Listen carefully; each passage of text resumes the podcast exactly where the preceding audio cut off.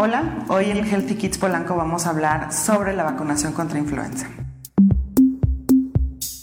Sí, sí puedes de todos modos presentar una infección por influenza, sin embargo, la vacunación lo que hace es protegerte de las formas graves. Entonces, por eso es tan importante que sí te la pongas. Sí, ya estamos en enero. ¿Tiene caso que me vacune ahorita? Definitivamente sí. ¿Por qué?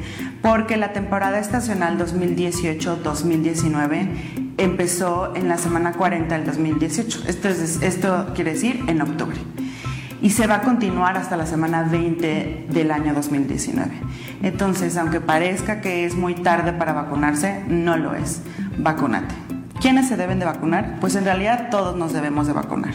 Sin embargo, hay grupos de riesgo. Los grupos de riesgo son niños menores de 5 años, la vacunación está indicada a partir de los 6 meses, y en adultos mayores de 65.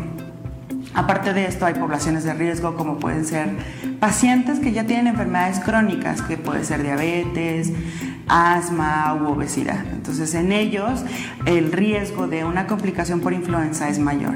Es por eso que eh, se hace mucho hincapié en estos grupos. Sin embargo, pues todos podemos infectarnos.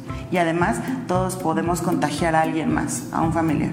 Si te quedan dudas, no te has puesto la vacuna o tienes síntomas sugestivos, por favor no lo dudes y acude con nosotros en Healthy Kids Polanco.